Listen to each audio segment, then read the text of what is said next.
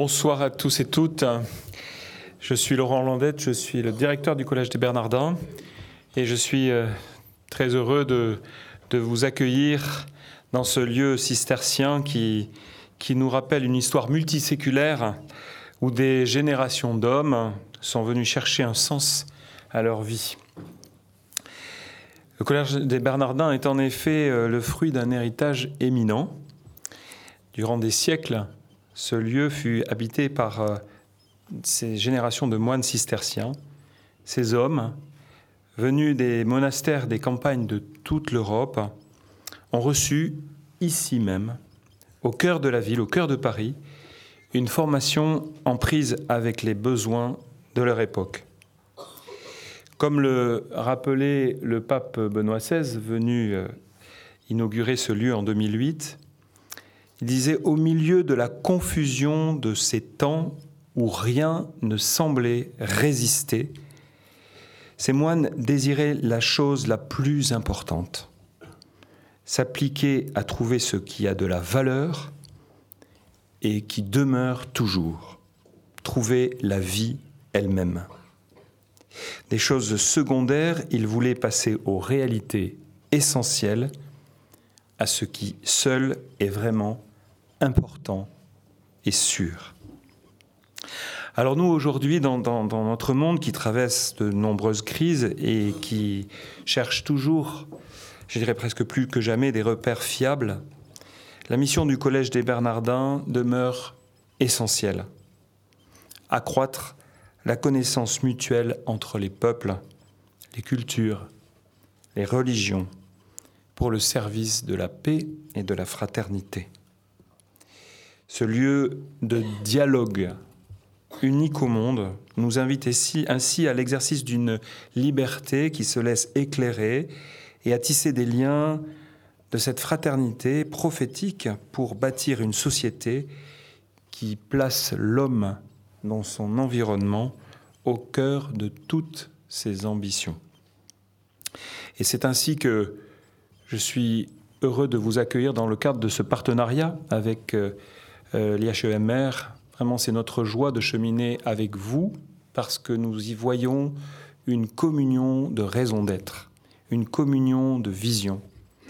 Et c'est pour ça qu'en tant que directeur, c'est vraiment un grand bonheur de vous savoir ici aujourd'hui au Collège des Bernardins pour cet événement. Je vous souhaite donc euh, une très belle soirée à tous et toutes. Et je laisse la parole à Xavier.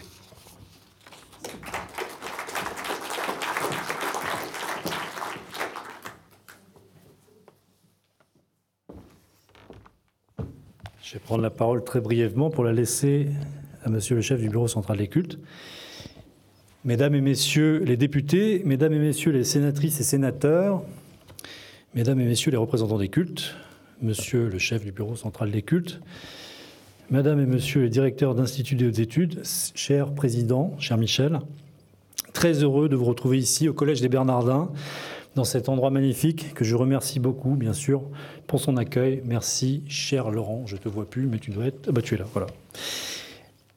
La parole pour euh, commencer cette soirée à Monsieur Rochous, chef du bureau central, des cultes, membre du conseil d'orientation de l'IHEMR, que les auditeurs et auditrices auront rencontré plusieurs fois cette année. On a commencé l'année avec vous, Clément. On, on est bien content de la finir également avec vous. À vous la parole, Clément.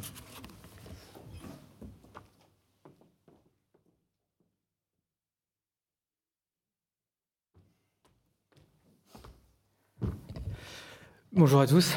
Merci, euh, cher Xavier, de me céder la parole. C'est une tradition que je fréquente depuis trois ans seulement, qui est de commencer et terminer euh, l'année de l'IHEMR. Alors pas moi à titre personnel, mais en tant que représentant du ministère de l'Intérieur, qui est le ministère chargé des cultes, euh, qui est cette fonction traditionnelle du ministère de l'Intérieur depuis, plus de 100 ans et qui m'honore. je voulais en quelques mots, bah, d'une part, féliciter tous les auditeurs qui ont suivi cette année un parcours qui est exigeant, un parcours qui vous a amené dans euh, beaucoup de euh, beaucoup de, dimensions de la pensée et qui vous a fait explorer aussi des éléments de la société qui aujourd'hui sont le fruit de débats, je dirais quasiment incessants. euh, le principe de laïcité, qui est à la fois un principe d'organisation des pouvoirs publics, euh, mais aussi un principe de liberté religieuse, trouve dans notre société contemporaine faite de pluralisme religieux des des traductions dans le débat public qui sont parfois un peu malheureuses et c'est certainement euh, un bon réflexe que de vouloir aller euh, s'enquérir de, de, cet objet qui est l'objet religieux dans la société contemporaine et par ailleurs de la pensée politique euh, qui sous-tend ce principe de laïcité. Alors pour nous qui sommes des observateurs du fait religieux et de ses rapports avec les pouvoirs publics, nous sortons de quelques années de, de profondes transformations et vous avez aussi sans doute suivi des débats assez, engagés sur euh, la réforme du régime des cultes qui a permis ben, de reposer, euh, après une centaine d'années, euh, des questions assez fondamentales sur l'exercice des cultes et par ailleurs à nous réorganiser en interne avec la création d'une sous-direction des cultes et de la laïcité qui est destinée à faire en sorte que cette question de la laïcité, dans ces deux dimensions, liberté religieuse et neutralité de l'État, eh ben, trouve une euh, trouve dans l'administration une puissance de, réflexion et d'action euh, renouvelée. Alors c'est euh, ce passage par notre organisation interne pour vous dire que du coup nous suivons avec beaucoup d'intérêt ce que fait l'IHEMR et nous avons des rencontres très régulières, alors à la fois dans le cadre des enseignements de l'IHEMR, mais aussi pour réfléchir avec son président et son directeur à ce que l'IHEMR apporte au débat public et apporte au pouvoir public en matière de compréhension de ce que sont ces, euh, ces enjeux. Et c'est, je crois, probablement dans les prochaines années, un terreau fécond pour que nous continuions cette œuvre qui est, enfin votre œuvre, qui est celle de réunir des religieux, de réunir des gens qui se posent des questions et de réunir des responsables politiques et des entreprises privées euh, pour réfléchir ensemble et pour essayer de comprendre ce qu'est cet objet de débat et puis peut-être aussi simplement euh, comprendre par pure curiosité intellectuelle et sans euh, peut-être prétention au débat public parce que c'est, je pense, finalement là qu'on trouve le plus grand plaisir. Merci Xavier, merci Monsieur le Président pour ce que vous faites. On a encore pas mal de routes à faire ensemble sur ces questions-là qui n'ont pas fini d'occuper euh, les cerveaux les plus brillants de la République et c'est sans doute euh, à ça que nous allons assister ce soir. Merci à vous.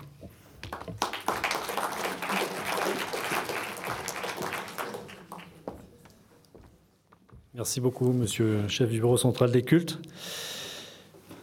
Vous voyez sur la droite de la scène un siège revêtu de rouge. Il est sur la scène pour qu'on le voit bien, justement. C'est une action de l'association Une place pour elle, qui se bat contre les violences faites aux femmes et leur invisibilisation. Donc merci mesdames pour ces actions, merci Isabelle Veillet qui est ici pour ce combat fondamental et de nous permettre de nous garder de l'oubli de cette insupportable réalité. Donc on pourra y penser euh, toute la soirée. C'est pour nous ce soir une année qui se termine et c'est donc toujours avec beaucoup d'émotion que nous engageons cette soirée avec vous, chères auditrices et auditeurs de la huitième session. Et je vois aussi qu'il y a de nombreux anciens qui sont présents, sûrement adhérents à la magnifique association des anciens, présidée par la remarquable Domitille Arrivé, qui est là-bas.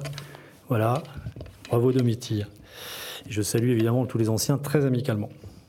Euh, je vous rassure, le champagne est bien en route, on aura, on en aura tout à l'heure, vous pouvez rester. Si vous êtes présents, chers amis auditeurs et auditrices, c'est que euh, c'est pour beaucoup grâce aux partenaires, et je veux remercier très profondément les ministères, les syndicats, les entreprises et bien sûr l'Assemblée nationale, le Sénat, le Conseil régional d'Île-de-France qui nous font confiance. Dans ce pays qui a des difficultés dans son rapport aux religieux, donc à la laïcité, également dans sa capacité à élaborer du commun ou même à dialoguer, confère ce qui se passe à l'Assemblée nationale depuis euh, quelques semaines, c'est une immense fierté de servir à l'IHEMR.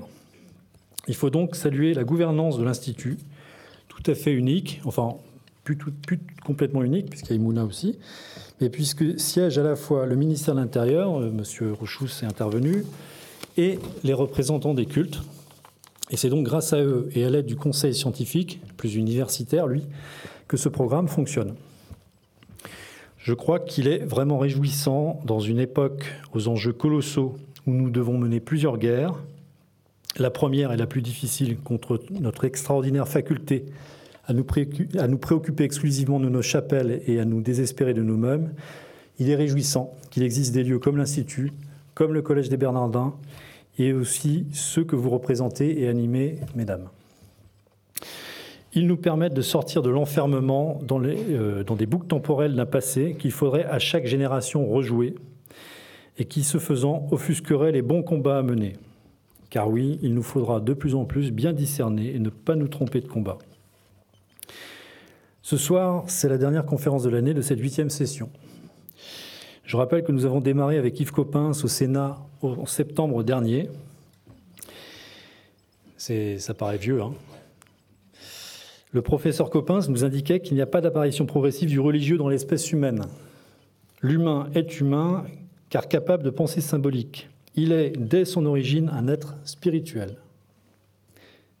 Cette année, vous aurez approfondi différentes dimensions sur ces matières. Les religions par elles-mêmes d'abord, mais aussi les aspects sociologiques, anthropologiques, historiques, et puis les questions d'aujourd'hui. Et on est là ici pour ça ce soir. Et vous aurez compris, en tout cas je l'espère, que les religions sont comme d'autres dimensions de la vie humaine, elles évoluent, elles involuent, elles peuvent même disparaître ou mourir.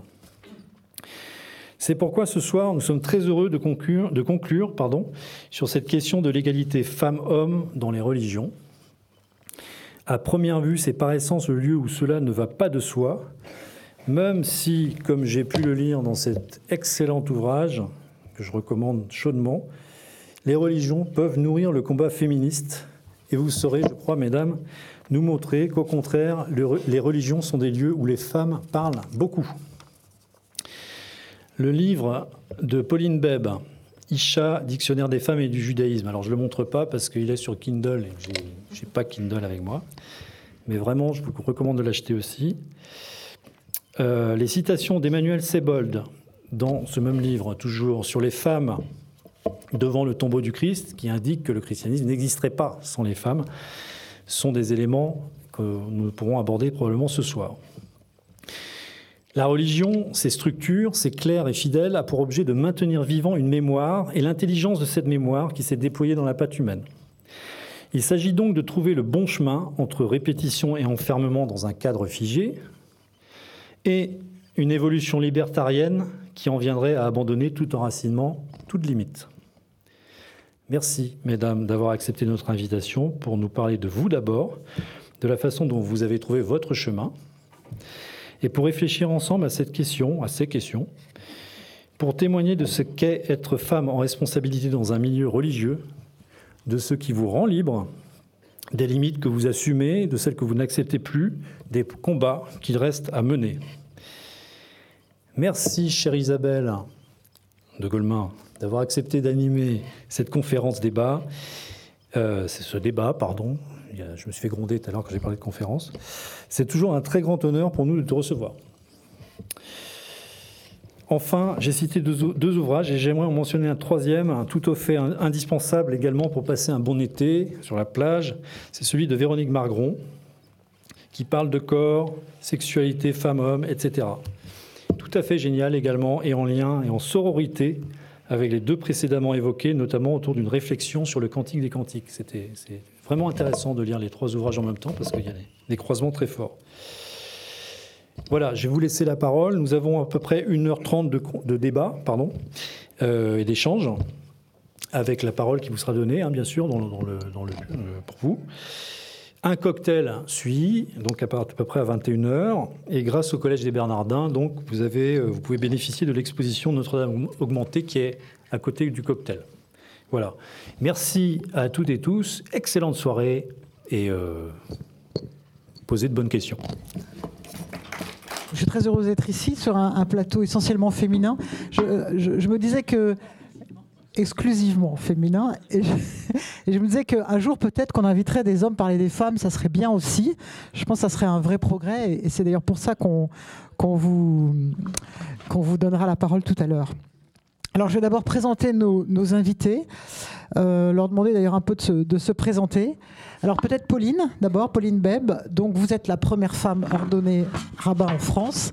Ça me rappelle un vieux souvenir parce que j'ai commencé au service religion à la Croix avec un papier sur vous, parce que vous étiez la première femme ordonnée rabbin. Euh, vous êtes aussi fondatrice des Mouna, euh, l'amphi des religions, on en a déjà parlé. Peut-être en, une phrase, vous voulez nous, nous dire ce qu'est Mouna et ce que vous y faites?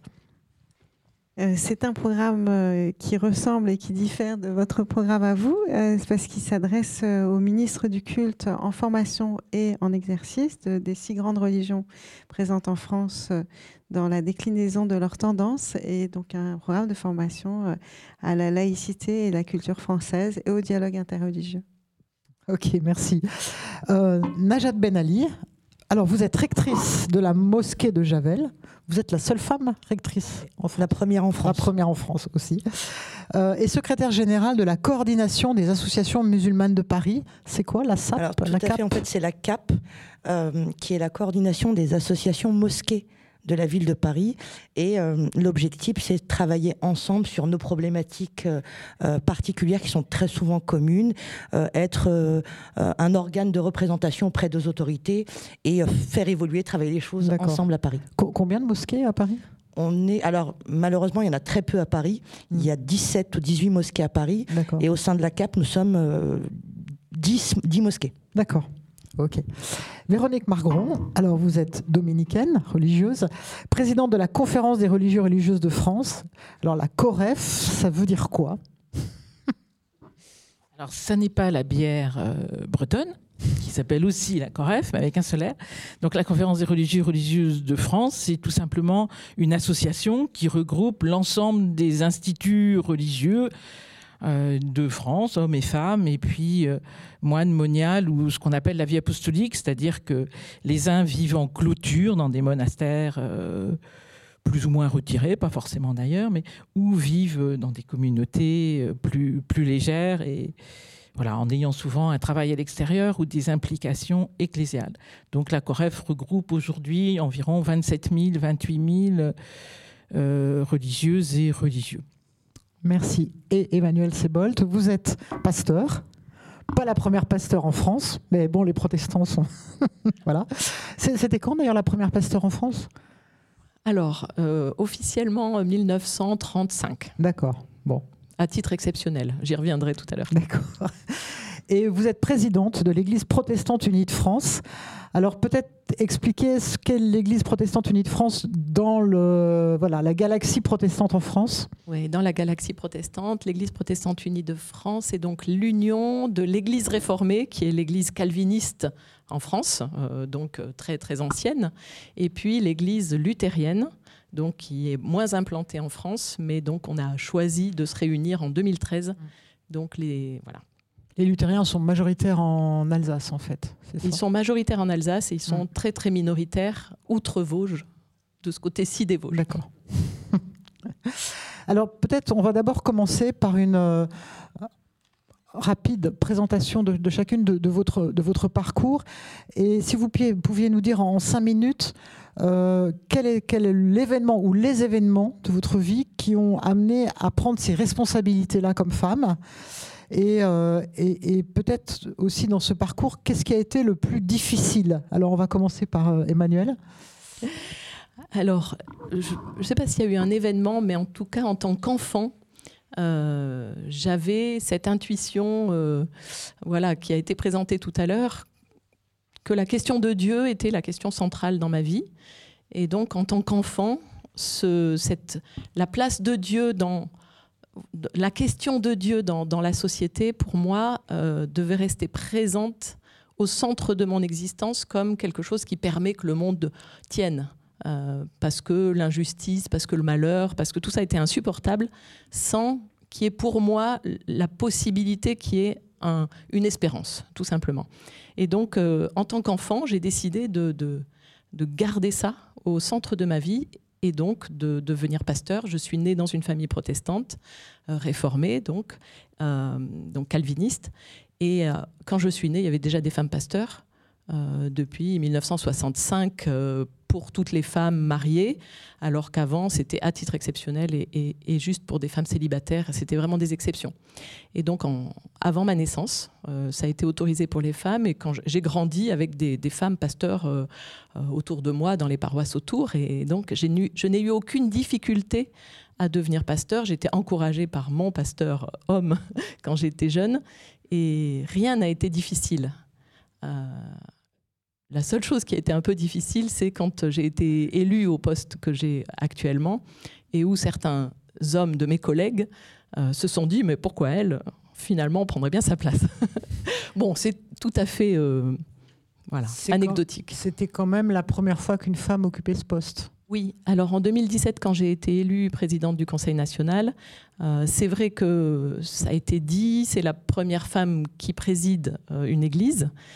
Euh, de fait, ça n'était pas tout à fait le cas, puisque justement, de l'autre côté des Vosges, l'église réformée d'Alsace, Lorraine, avait été présidée par une femme dans les années 80 déjà. Donc vous n'avez jamais rencontré une forme d'hostilité au fait que vous soyez femme, même de la part des, finalement des, fidèles? Jamais, jamais. Et au contraire, euh, beaucoup voilà, ont, apprécié mon ministère euh, en paroisse en disant mais c'est bien l'alternance, euh, un pasteur homme et puis ensuite une femme pasteur. voilà, j'ai jamais rencontré d'hostilité, mais en disant cela, euh, après mon élection, alors que je disais que pour l'Église protestante unie, c'était un non-événement, que 60 euh, ans après l'accession pleine et entière des femmes au ministère pastoral, bah, une femme soit élue pour être présidente, pour moi, c'était un non-événement. Or, beaucoup de collègues femmes à ce moment-là m'ont écrit en disant peut-être que pour toi, ça a été facile, mais pour moi, ça n'a pas été le cas. Donc, euh, j'entends que ça puisse être aussi compliqué dans certains lieux. Merci. Pauline, donc même, même question, même punition. Oui, euh, ça fait toujours plaisir d'entendre qu'il n'y a pas de problème dans un, dans un culte en particulier. Ça n'a pas été mon cas, évidemment. Enfin, je dis évidemment, euh, peut-être parce que j'ai été la première, mais euh, enfin, première en France. je veux juste retracer un petit peu l'histoire. l'histoire du rabbinat féminin. En fait, la toute première femme à avoir été nommée rabbin, de manière privée par son professeur de Talmud. C'était une femme qui s'appelait Regina Jonas et qui a été euh, ordonnée, euh, elle a suivi ses études, donc avec toute une promotion d'hommes et de femmes euh, dans la Horschule, donc l'école des hautes études pour, pour le, le judaïsme en Allemagne.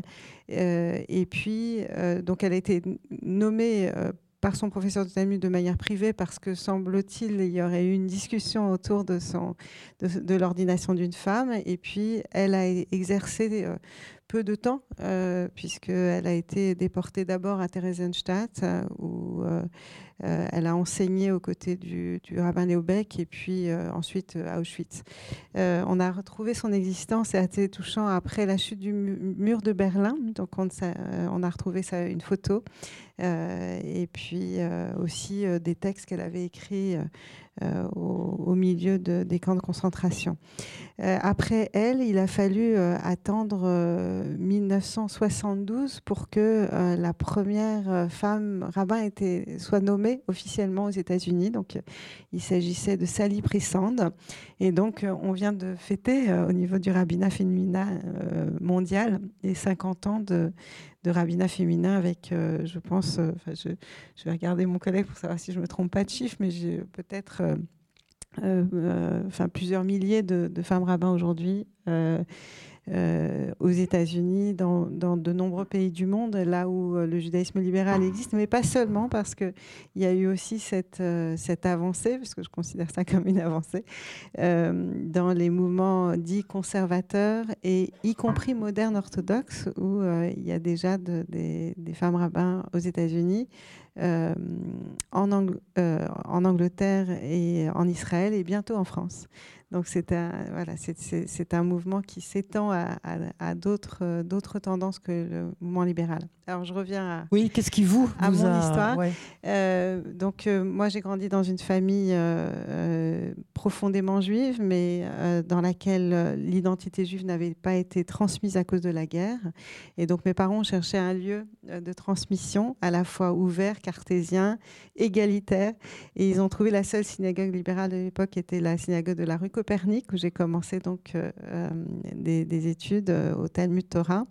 Et c'est là-bas, aux côtés de, Colette Kessler de Mémoire bénie, qui a beaucoup euh, pratiqué le dialogue interreligieux, euh, que j'ai été passionnée par les textes que j'étudiais et que je me suis dit que je voulais être, devenir rabbin. Est-ce qu'il y a un événement qui vous a choqué et vous êtes dit non, mais il faut que comme je sois rabbin comme femme, enfin, ou ah, pas du tout, parce que en fait, euh, j'ai été élevée de manière totalement égalitaire. Donc, euh, euh, pour moi, une, femme pouvait exercer les mêmes métiers qu'un homme. Et j'ai été surprise des difficultés que j'ai rencontrées. donc, avec l'éducation que j'ai eue, c'était, il n'y avait pas de raison que ça soit difficile. Ça a été très difficile jusqu'à ce que je, puisse travailler dans ma propre communauté avec des gens qui m'ont choisi comme rabbin. Et je dirais que encore aujourd'hui, même si euh, j'ai une euh, communauté formidable et je travaille avec des gens extraordinaires euh, et que les choses ont beaucoup avancé depuis que j'ai commencé, donc j'ai été ordonnée en 90, encore aujourd'hui, il reste des préjugés.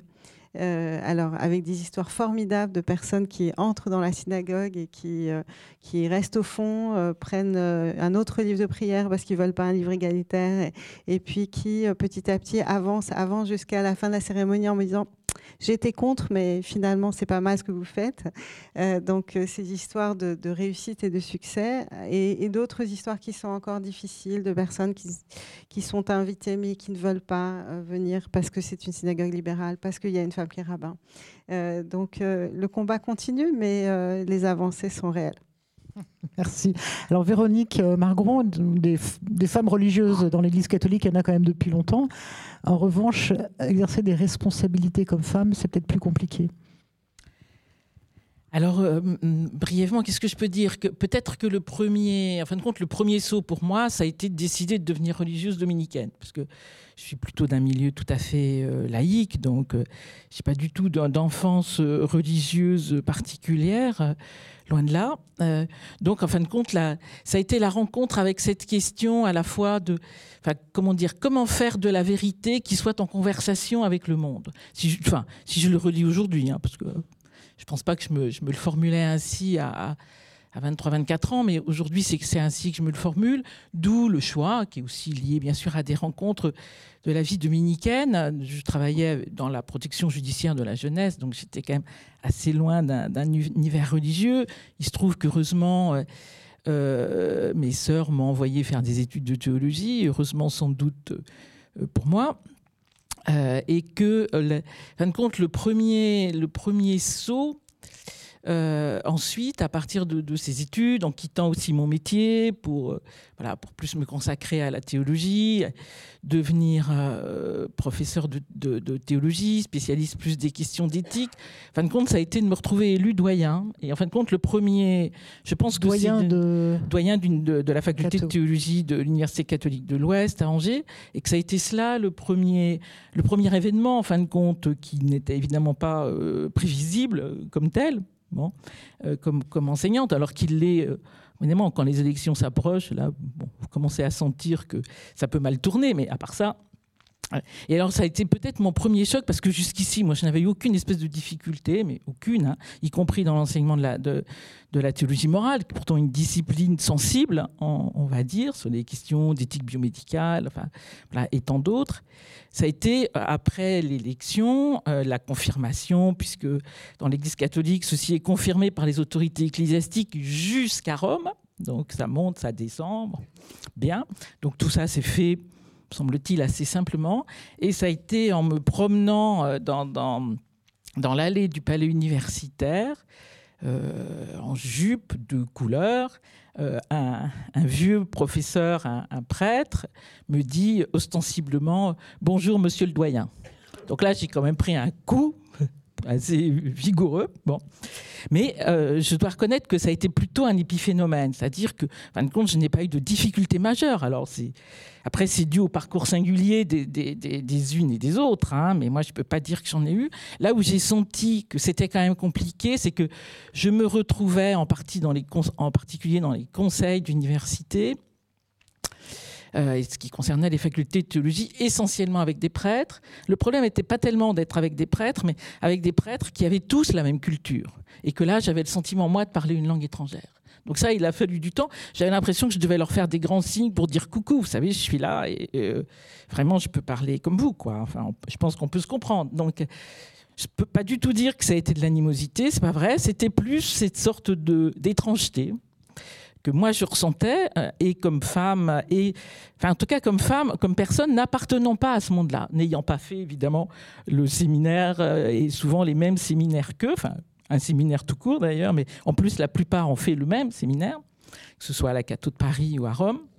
Donc voilà, c'était plus cet écart-là qui faisait non seulement altérité, mais même étrangeté pour se faire comprendre. Bon, et puis voilà, les années ont, passé. Euh, je trouve qu'après, j'ai pas eu du tout de difficulté parce qu'en plus, j'étais dans une équipe, euh, euh, j'avais une équipe d'enseignants extrêmement mixte, avec beaucoup de laïcs, donc tout cela n'a pas fait problème. Il se trouve qu'après, les sœurs de ma congrégation m'ont élu euh, responsable de la congrégation.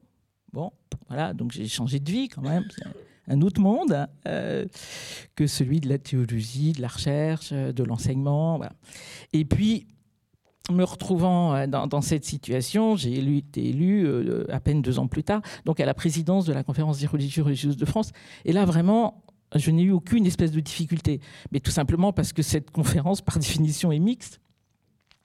Il y a même plus de femmes que d'hommes, parce qu'il y a plus de religieuses que de religieux euh, en France, et donc le conseil d'administration est totalement paritaire. Hum, donc, à vrai dire, là, je n'ai eu aucune espèce de difficulté. Donc, euh, je ne sais pas si je fais partie des exceptions, mais je ne peux pas dire que j'ai rencontré des grosses difficultés. Après, c'est plus cette question d'étrangeté, de se trouver dans un, dans un monde essentiellement masculin, et non seulement masculin, mais masculin de prêtre. Donc, ce qui renforce une, sorte de culture locale euh, tout à fait particulière. Donc, il faut. Euh, s'acclimater et puis en même temps essayer de montrer sans, violence, mais que tout simplement on existe. Et par rapport aux autorités hiérarchiques, je pense aux évêques par exemple, il n'y a pas eu de, de frottement, de, alors, je ne peux pas vous dire qu'il n'y ait pas eu de frottement, mais, la question, c'est difficile de dire d'où viennent les frottements. C'est-à-dire que, en tout cas, comme président de la COREF, moi, je ne peux pas dire qu'il y a eu des frottements. On a des discussions qui peuvent être des discussions euh, euh, importantes, et heureusement d'ailleurs, hein, surtout vu, la crise que, traverse l'Église catholique. Euh, mais après, je pense que c'est d'abord des discussions parce qu'on n'est pas dans la même situation. C'est-à-dire que la vie religieuse en France n'appartient pas à la hiérarchie de l'Église, donc on n'est pas dans les mêmes positionnements, nous n'exerçons pas les mêmes responsabilités, nous n'avons pas le même mode de vie. Donc je pense que c'est au moins autant cela qui fait d'abord qui fait l'importance de la conversation, parfois de, de conversation euh, animée, de, de, de, sensibilité qui doivent à un moment donné se rencontrer si elles veulent faire avancer euh, le bien commun. Je pense que c'est plus cela que le fait d'être une femme. En tout cas, moi, je l'ai rarement perçu comme ça. Je, l'ai perçu à tel ou tel moment, mais c'est plutôt anecdotique. Alors, Najat Benali, c'est facile d'être une femme recteur en France? Pour l'instant, plutôt. Bah, finalement, tout va bien, en fait, ce débat. Pour l'instant, plutôt. Et donc, euh, pour vous donner quelques éléments de, mon parcours euh, euh, pour me retrouver à la tête de la mosquée, cela fait à peu près 15 ans que je suis investie au sein de la mosquée de Javel, dans laquelle, en parallèle de mon activité professionnelle, dans laquelle j'interviens sur des chantiers comme l'interreligieux, des projets. alors, pas forcément de l'interreligieux au sens théologique euh, du terme, mais plutôt de l'interreligieux euh, de terrain, d'apprendre à se connaître les uns avec les autres pour bien vivre ensemble. On est vraiment, j'ai envie de dire, un peu dans de l'opérationnel de terrain. Et puis, euh, honnêtement, je ne me prédestinais pas à devenir rectrice de la mosquée de, Javel. Néanmoins, son président, euh, qui, était mon père, euh, est tombé gravement malade euh, il y a quelques années. Et j'ai pris en intérim la direction de la mosquée, ce qui n'a absolument posé aucun problème à tous les hommes qui m'entouraient en interne. et puis en réfléchissant, euh, j'ai considéré que la vision que m'avait inculquée mon père sur cet islam ouvert dans le dialogue, euh, j'avais envie de, maintenir cette continuité-là. C'est pour ça que j'ai euh, décidé de me présenter auprès du conseil d'administration ou qui est majoritairement masculin, même s'il y a des femmes. Et j'ai été élue à l'unanimité sans aucun problème en interne. Après, avec et je, vous parlerai de l'autre fonction euh, à Paris qui est aussi intéressante dans, la perception qu'on peut avoir parfois des hommes. Euh, alors c'est vrai que quand j'ai pris la direction de la mosquée de Javel, j'ai décidé d'être présente. Donc j'ai un peu réduit euh, mon activité professionnelle dans laquelle je suis DRH et j'ai décidé d'aller accueillir tous les vendredis les fidèles et de me confronter au regard et de discuter avec les fidèles. Et euh, je dois dire qu'au début, euh, c'est vrai que la perception d'une femme qui ne dirige une mosquée en France, elle est très peu, voire pas du tout répandue. D'ailleurs, je ne pense pas qu'en France, euh, mais elle est très peu répandue. Donc, du coup, les fidèles étaient très surpris de voir une femme. Alors, certains, les riverains, me connaissaient parce qu'ils me voyaient travailler sur certains projets interreligieux, sur la dimension sécuritaire et autres. Et donc, la plupart étaient plutôt surpris. Et si vous voulez, avec le temps, euh, euh, les, fidèles qui m'ont vu régulièrement, quand même pour information, euh, il y a peu de mosquées malheureusement à Paris. On, est déficitaire en termes de lieux de culte. Donc lors des grandes prières du vendredi, au lieu de faire un office, nous en faisons deux, trois. Et c'est chez moi entre 800 et 1000 personnes tous les vendredis à gérer, dont une grande majorité d'hommes, même si on a effectivement aussi les femmes qui viennent le vendredi. Dans, et, dans la même pièce où elles sont? Alors en fait, en semaine, ils prient dans la même pièce. Donc les hommes devant, les femmes derrière. Et c'est souvent les femmes qui sont en désaccord, pas les hommes. Et le vendredi, il y a tellement de monde qu'on a deux, salles pour les femmes et la très grande euh, pour, euh, pour les hommes. Et donc, euh, voilà, de façon générale, honnêtement, je n'ai pas senti d'hostilité. je m'attendais à de l'hostilité. Alors, évidemment, j'en ai eu, de façon extrêmement minoritaire, avec des fidèles quelques fidèles qui venaient en me disant mais tu n'as pas ta place, tu es une femme, tu n'as rien à faire dans une mosquée. Et donc je leur demandais ok quel verset du Coran, quel, de, quoi tu me parles? Euh, et, en fait je me suis rendu compte que souvent ces personnes qui revenaient euh, pour euh, remettre en question ma légitimité, c'était pas tant la légitimité parce que, je, parce que je ne suis pas une religieuse, je ne suis pas une théologienne. Je pense que vraiment c'est cette espèce de d'une femme de pouvoir qui les insupportait. D'ailleurs, je fais un petit parallèle avec ma vie professionnelle dans laquelle je suis DRH. J'en ai été également victime dans ma vie professionnelle d'hommes qui, euh, qui déconsidéraient le fait qu'une femme puisse j'ai démarré plutôt tôt ma carrière, jeune et femme, être DRH, c'était pas forcément simple dans le regard des autres. Et euh, donc, effectivement, avec cette minorité qui, euh, qui a tenté à plusieurs reprises de me délégitimer, honnêtement, j'ai tenu. Tous les vendredis, j'étais là, j'accompagnais. Et au bout de 2-3 ans, aujourd'hui, euh, la grande majorité des fidèles me connaissent. on s'apprécie, les choses fonctionnent bien. Et finalement, euh, dès lors qu'on met en place des choses, en tout cas de mon expérience de terrain, dès lors qu'on met en place des choses, des projets, euh, et que ça avance, finalement, c'est pas tant ma qualité, mon genre qui a primé, c'est euh, les, projets qui ont abouti à la réalisation de ce que j'ai fait. Après, il y a à peu près trois ans, on a cofondé la, la, coordination des associations mosquées de la ville de Paris. Et donc, euh, nous sommes organisés entre mosquées. Honnêtement, j'avais moi-même des préjugés. J'avais moi-même des préjugés en me disant, oula, tu es la seule femme, tu vas te retrouver entourée d'hommes, euh, comment les choses vont se passer? Et finalement, les choses se sont extrêmement bien passées. J'ai été, euh, euh, je m'attendais pas à un accueil euh, de, la part de ces responsables de culte, de la part de ces imams. Les, je veux dire, il fallait que je combatte finalement moi-même mes propres préjugés vis-à-vis des hommes. Et quand je vois aujourd'hui le travail au bout de trois ans que nous avons réalisé ensemble, au sein de cette coordination avec une dizaine de mosquées, j'ai presque envie de vous dire que ça a été facilitant d'être une femme, parce que parfois les hommes ont quelques problèmes d'orgueil entre eux, à qui a la plus grande mosquée, à qui a le plus grand nombre de fidèles. Et donc, il n'y a pas ce rapport avec moi. Et donc, du coup, ça a été plutôt facilitant, parce que je crois que je fais partie des rares interlocuteurs, à Paris et en France également, à discuter avec l'ensemble des responsables du culte euh, musulman. Comme quoi les femmes apportent quand même. Alors, euh, si on, va un peu plus loin dans la discussion, Pauline Beb, on, voit quand même qu'il y a eu une révolution féminine hein, depuis un siècle au moins dans, dans, nos sociétés, euh, en tout cas occidentales. Et c'est vrai qu'on a souvent le sentiment que la religion, elle, n'a pas suivi, que le texte n'a pas suivi. Alors, comment est-ce qu'on fait ce lien entre culture et foi, théologie et culture. Est-ce qu'il faut revoir la théologie? Comment ça se passe?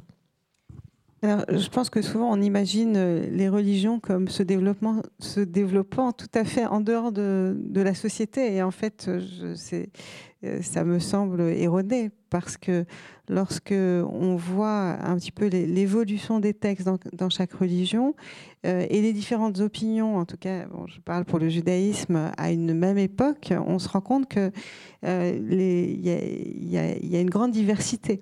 Euh, juste avant, vous aviez affiché une, une, image d'Adam et Ève.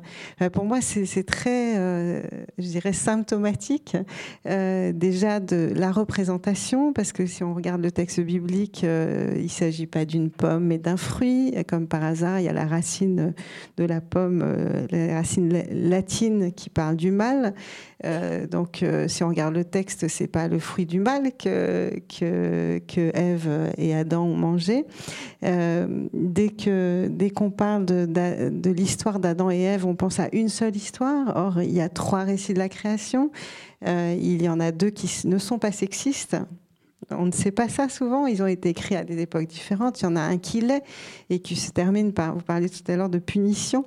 Euh, effectivement, la femme, a, la femme a été punie euh, et souvent, on, connaît une punition. Vous la connaissez sûrement. une des punitions de la femme, quelle est-elle? Tu enfanteras dans la douleur. Oui, seulement il y en a une autre. Et alors, pourquoi n'est-elle pas connue? Parce qu'elle est, elle est, elle est, elle est pas euh, politiquement correcte aujourd'hui. En fait, c'est le, désir t'attirera vers ton époux et lui te dominera. C'est la punition. Donc la punition, ça veut dire que c'est la domination euh, de, des hommes sur les femmes. Ça veut dire que dans ce texte-là euh, est inscrit le patriarcat. Alors que dans les deux autres textes de la création, celui qui précède et celui qui suit, il y a, euh, de sexisme, il y en a très peu simplement dans les termes masculin et féminin, parce que masculin c'est la mémoire et féminin c'est le trou, ce qui fait un trou de mémoire ensemble quand il y a un couple. Euh, mais euh, en dehors de ces termes, de cette terminologie, euh, il n'y a pas de sexisme dans ces histoires. Et on retrouve à travers, à travers les siècles, en tout cas dans le judaïsme, mais bon, pour avoir beaucoup pratiqué le dialogue interreligieux euh, et étudié ces questions-là euh, avec d'autres hommes et d'autres femmes, c'est pareil dans toutes les religions, on voit qu'à une même époque, selon, selon parfois la culture, le pays, euh, des, maîtres vont avoir des opinions opposées. Je vais juste prendre un exemple encore, si, euh, vous voulez bien. C'est euh, entre Rachi et Maïmonide, qui sont deux maîtres très respectés dans le judaïsme. Donc Rachi qui vivait à Troyes en Champagne au XIe siècle, et Maïmonide qui vivait donc à peu près à la même période en Espagne et puis dans le pourtour méditerranéen. Maïmonide dit euh, si il ne faut pas enseigner la Torah aux femmes parce qu'elles risqueraient euh, de euh, transformer les paroles de la Torah en vain bavardage par la pauvreté de leur esprit. Donc ça c'est Maïmonide qui est tellement admiré. Donc voilà, enfin, on a tous beaucoup de facettes différentes, mais c'est intéressant de voir ce qu'il pensait des femmes, cet esprit tellement lumineux par ailleurs. Et puis Rachi, à peu près à la même époque, qui dit si les femmes désirent accomplir des commandements dont elles sont exemptes, comme par, exemple mettre les franges, le, le talet, les tephilines, elles en ont le droit et nul ne saurait les en empêcher. Donc, qu'est-ce qui distingue Rachid de Maïmonide Si ce n'est, euh, alors pas à l'époque, c'est à peu près la même, si ce n'est l'environnement peut-être, encore que tous les deux évoluent dans un, environnement patriarcal. Qu'est-ce qui les différencie? Euh, Eh bien, Maïmonide n'a que des garçons et Rachid n'a que des filles. Donc ça, c'est la petite histoire dans la grande histoire. C'est que c'est finalement dire que la vie euh, et la subjectivité des personnes va prendre le pas sur une rationalité ou, même un texte. Et à toutes les époques, et même à des époques où on est complètement dans le patriarcat, on, trouve des textes extraordinaires d'égalité euh, qui défendent le rôle de la femme. Euh, voilà, j'en cite encore un pour terminer, mais euh, c'est un midrash qui s'appelle Tanhuma et qui dit, qui fait parler Dieu. Et, Dieu dit dans, dans, ce, dans ce commentaire, c'est à propos de Déborah, qui est juge et chef militaire dans la, la Bible, euh, le texte dit, bien que j'ai choisi des chefs et des juges qui sont des hommes, parce que les hommes font plus attention aux hommes qu'aux femmes, moi, je ne suis pas comme ça. Moi, c'est l'Éternel qui parle, c'est Dieu qui parle. Donc ça, c'est un texte extraordinaire parce qu'il a été écrit euh, sans doute au Moyen Âge, dans un monde patriarcal, et il fait dire à Dieu, vous, les êtres humains, vous êtes sexistes, mais pas moi. Donc c'est quand même extraordinaire. Et alors même si ces textes sont minoritaires par rapport à une majorité de textes qui sont malheureusement sexistes, et ça c'est vrai dans toutes les religions, parce qu'ils ont été écrits pour la plupart aussi par des hommes à ces époques-là, euh, eh bien, il faut pouvoir s'appuyer sur ces textes-là, et ça veut dire qu'il y a des possibilités de sortir d'un contexte socioculturel finalement, et, d'aller de l'avant au nom d'une éthique euh, d'égalité. Emmanuel Sebold, vous pensez comme ça qu'il faut arriver à faire évoluer de l'intérieur des textes qui sont effectivement majoritairement sexistes dans la religion? Il y a un vrai problème de lecture du texte. C'est-à-dire que dans le texte biblique, je parle de ce que je connais, euh, dans le texte biblique, il y a euh, toutes les possibilités de révolution pour toutes les minorités euh, ou toutes les personnes exclues ou rabaissées. Dans le texte biblique, il y a tout ce qu'il faut pour dire que chacun, chacune a une égale dignité. mais quand on lit le texte, on lit avec les, lunettes de son époque. Et, donc, il faut pouvoir se saisir au fur et à mesure des siècles. Et voilà que certains, certaines voix, tout à coup, euh, réussissent à sortir du lot en disant attention, euh, vous faites dire ça et ça au texte biblique, mais il y a autre chose dedans. Il y a, autre chose. Soyez attentifs. Euh, y a des, on, va sortir du, texte biblique les versets les plus euh, caricaturaux, les plus, euh, enfin voilà, on va, on va les, on va dire voilà le texte est, patriarcal, il est machiste, il etc. Et, on laisse de côté complètement les versets qui pourraient soulever autre chose, qui pourraient euh, mettre en avant euh, les femmes. Et on peut, il y a aussi des, traductions faites par des hommes qui vont tordre le texte, en tout cas trahir un, peu plus encore. un, seul exemple, dans le Nouveau Testament, il y a une, apôtre qui s'appelle Junia et en fait, euh, toutes les traductions jusqu'à aujourd'hui ont traduit Junius, parce qu'on ne pouvait pas penser qu'une apôtre pouvait s'appeler Junia, qu'il y avait des femmes. Hein. voilà, donc quand on relit avec attention, on se dit Ah, ah, ah, ah qu'est-ce qui se passe là? Pourquoi on a traduit Junius au lieu de, au lieu de Junia? Et là, on découvre Ah oui, zut, le texte, il dit peut-être autre chose que, que ce qu'on a lu pendant des, des, siècles. Mais quand même, globalement, on va dire que le, l'essentiel des textes religieux, d'abord, ils ont été écrits par des hommes. Donc il y a quand même tout un travail à faire, j'imagine, de relecture quand on est une femme en fait, quand on est une femme et, ou un homme, c'est-à-dire que les hommes aussi aujourd'hui lisent les textes et font beaucoup plus attention, et donc euh, aident aussi, nous aident. Enfin voilà, c'est un travail euh, commun, hommes et femmes, de relire les, textes bibliques et de se laisser interpeller. Euh, comme vous, vous, le disiez tout à l'heure, ben, qui c'est qui est témoin de la résurrection? Dans les évangiles C'est que des femmes. C'est que des femmes. Si elles s'étaient tues, comme nous dit le texte, d'ailleurs, il y a un des évangiles qui dit euh, elles sont parties, elles n'ont rien dit parce qu'elles avaient peur. Bon, ben, on sait bien qu'elles ont parlé à un moment. Euh, mais voilà, ce sont des femmes qui sont témoins. Euh, quand Jésus parle avec la femme samaritaine, un texte absolument incroyable, il fait de la théologie avec elle. Et elle devient la première femme témoin païenne, entre guillemets, enfin voilà, pas tout à fait juive comme il faut à ce moment-là. donc, dans les textes, on a tout ce qu'il faut pour euh, sortir d'une société patriarcale. On a tous les éléments, il suffit de s'en saisir. Et donc, il suffit que les femmes déjà puissent lire, puissent avoir accès aux textes bibliques. Euh, la réforme protestante a beaucoup insisté là-dessus. Euh, hommes et femmes devaient lire la Bible à égalité. tout le monde devait pouvoir avoir accès directement à la, Bible. Et, c'est aussi des ferments. L'accès au texte par toutes et tous, c'est vraiment un des leviers essentiels pour, pour changer le monde.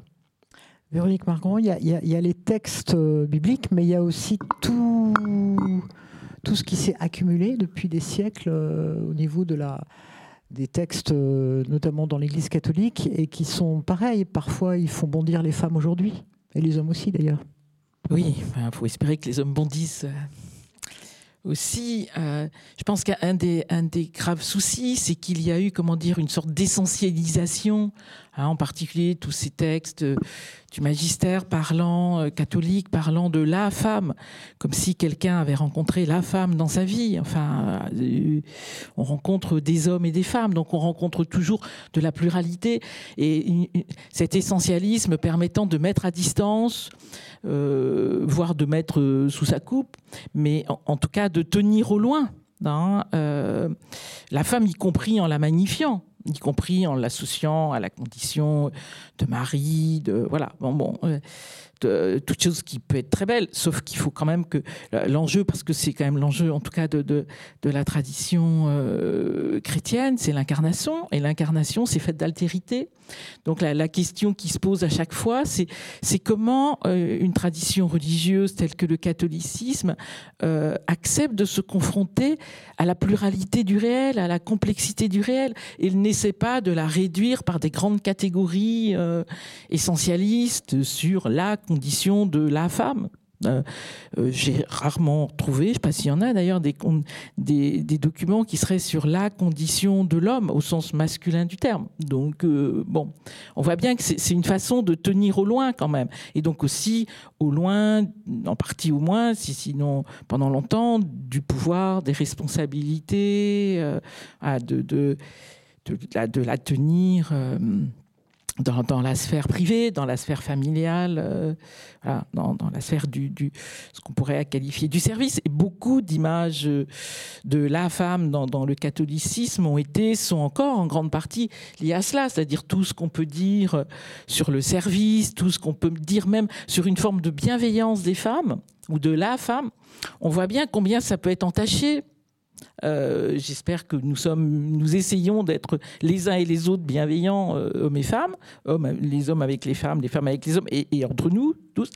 Mais, cette façon d'essentialiser à la condition féminine est toujours une façon de, mettre à l'écart et de dire bon, les choses sérieuses de la politique, du gouvernement, du culte euh, doivent se faire entre hommes. Donc, euh, je pense que ce qui, a marqué pour moi, ce qui, marque les textes de, de, la tradition euh, de l'Église catholique, si, on prend simplement euh, au cours du, dernier siècle, disons, hein, sans remonter plus loin, donc des, textes du ce qu'on appelle le magistère catholique, depuis, que les encycliques parlent de, de ces questions, c'est beaucoup cela. Quand, on parle de promotion humaine, voilà, où, on parle de la promotion humaine en général, mais, c'est compliqué d'entendre parler de la promotion des femmes comme telle. Et on voit bien qu'il y a comme un, je sais pas, comme une sorte de danger parfois, hein, de, non pas du, alors peut-être du féminin, mais, mais, surtout de la condition des femmes. Euh, elle-même. Et, beaucoup de, situations en ce monde en seraient, en seraient des témoins. Donc je pense que pour moi, face à cela, bon, il y a, y le travail intellectuel, c'est sûr, mais il y a surtout le fait que, il, fin de compte, que peu à peu, euh, les hommes et les femmes, euh, donc les hommes et les femmes euh, laïques dans l'Église catholique, bah, tout simplement prennent leur place, prennent leur parole, la parole, entrent dans la conversation, prennent d'une façon ou d'une autre des responsabilités, et que quand ceci est fait, il est compliqué de revenir en arrière. Quoi. Donc, c'est, je ne sais pas si c'est le combat du pot de terre contre le pot de fer. Euh, bon, mais, mais je pense qu'il y a une question de l'avancée de l'histoire et des histoires qui, à un moment donné, espérons-le quand même, devient euh, irrévocable. Alors, devient irrévocable, n'empêche que Najat Ben Ali, vous m'avez expliqué tout à l'heure que vous, vous battiez beaucoup contre une forme d'islam qu'on trouve sur Internet, qui justement... Euh, bah voilà, euh, répand une vision de la femme qui pour vous n'est pas la vôtre. Voilà. Tout à fait. Euh, effectivement, alors moi, je ne suis pas une sachante euh, en théologie, euh, c'est important quand même de le dire. Et quand je discute avec nos imams ou, ou, ou avec nos imams théologiens, ils partagent exactement le même propos que, que vous avez tenu, Emmanuel, effectivement, en termes de grille de lecture, en termes d'interprétation, qu'il y a un vrai travail à faire. Et moi, j'ai envie de vous dire en toute honnêteté, pour avancer euh, euh, sur la place de la femme dans l'islam, je crois que le premier gros travail, c'est l'éducation des musulmans à leur propre religion. Parce que moi, de ce que j'observe sur le terrain, euh, quand j'échange avec des imams ou théologiens, on est, on est dans des travaux de réflexion intellectuelle, des avis juridiques qui sont à des milliers de kilomètres des, échanges que j'ai moi avec mes fidèles. Euh, et donc, du coup, je pense qu'il y a probablement une vulgarisation théologique à apporter. Euh, je pense que les musulmans en France, en termes de connaissances et d'éducation à leur religion, doivent monter de deux, trois étages. Et euh, les imams théologiens doivent redescendre d'une dizaine d'étages pour créer le lien il n'y a aucune attaque, évidemment, c'est juste euh, c'est pour créer le lien et, euh, euh, et, faire monter, j'ai envie de dire, tirer vers le haut les musulmans dans leur connaissance de l'islam. Parce qu'effectivement, lorsque vous discutez avec des imams ou des théologiens, ils vous expliquent que dans les textes islamiques, ce que l'on voit sur le terrain, c'est pas du tout la même chose. Et puis l'islam, c'est pas une religion qui est née en France, elle a été importée avec une acculturation différente, avec une culture de tel ou tel ou tel pays. Et par rapport à ce que je vous disais tout à l'heure, il est vrai que, voilà, euh, moi je suis issu d'un islam sunnite, malikite, euh, qui est, euh, j'ai envie, ce que je vous disais tout à l'heure, qui est un peu pauvre. Et en face, on a depuis quelques années un islam qui est rigoriste, qui est wahhabiste, salafiste et euh, euh, qui n'est pas l'islam qu'on connaît, qui n'est pas l'islam qui, nous a été enseigné. Mais comme tout à l'heure, euh, je vous expliquais, effectivement, sur, quand vous allez sur les réseaux sociaux, quand vous allez sur les sites d'information ou sur des chaînes spécialisées d'information, en creusant derrière, ce sont des chaînes ou du Qatar ou d'Arabie Saoudite. Et donc, du coup, c'est pas notre islam, c'est pas notre culture. Et, il y a un vrai travail à, mener, je pense, en France sur euh, faire monter en compétence les musulmans, enfin les éduquer à, la culture islamique, enfin pas la culture, mais à, les éduquer effectivement islamiquement, qu'ils maîtrisent mieux leur religion. Moi, j'ai l'impression qu'à chaque fois que je que, j'échange avec quelqu'un euh, qui maîtrise la religion musulmane, il est 100 fois plus ouvert que les autres. C'est vraiment le constat que je fais. Et vous disiez parfois les, les femmes elles-mêmes rentrent dans ce système-là de, de, finalement de. Tout à fait. Mais je peux vous donner quelques exemples de terrain. En semaine, nous nous faisons les prières en mettant les hommes devant, les femmes dernière. C'est souvent les femmes qui n'acceptent pas de prier. Autant le, vendredi, je peux le comprendre parce qu'il y a énormément de monde. Et quand on prie, on se prosterne et on n'a pas très envie d'être la tête sur les pieds de la personne devant. Donc ça, je peux l'entendre. Mais euh, moi, j'ai eu un échange avec euh, les fidèles, comme j'en ai régulièrement le vendredi, sur par exemple les imams femmes, euh, même si on entend rarement parler des morshidates en France, qui existent vraiment et qui ont un vrai rôle. celles qui ont été les plus fermées, ce sont les femmes. Ce sont les femmes qui ont été les plus fermées en nous disant ce n'est pas ça euh, l'islam, ce n'est pas ça notre religion. Et, euh, donc du coup effectivement les femmes ne sont pas forcément euh, celles qui vont le plus aller chercher. Et, je pense que honnêtement en tout cas de ce que je vois à Paris où j'échange avec les mosquées, il y a des femmes dans les mosquées. Elles sont euh, dans, l'enseignement islamique des mosquées. Il y a énormément de femmes. Vous prenez, euh, euh, il y a des, dans les conseils d'administration, dans deux tiers des conseils d'administration des mosquées parisiennes, il y a des femmes. Après, je pense que les femmes doivent elles-mêmes s'autoriser à se dire j'ai un rôle, j'ai ma place, je peux prendre des responsabilités, j'en suis la preuve vivante, et, et leur place existe, il faut qu'elles la prennent.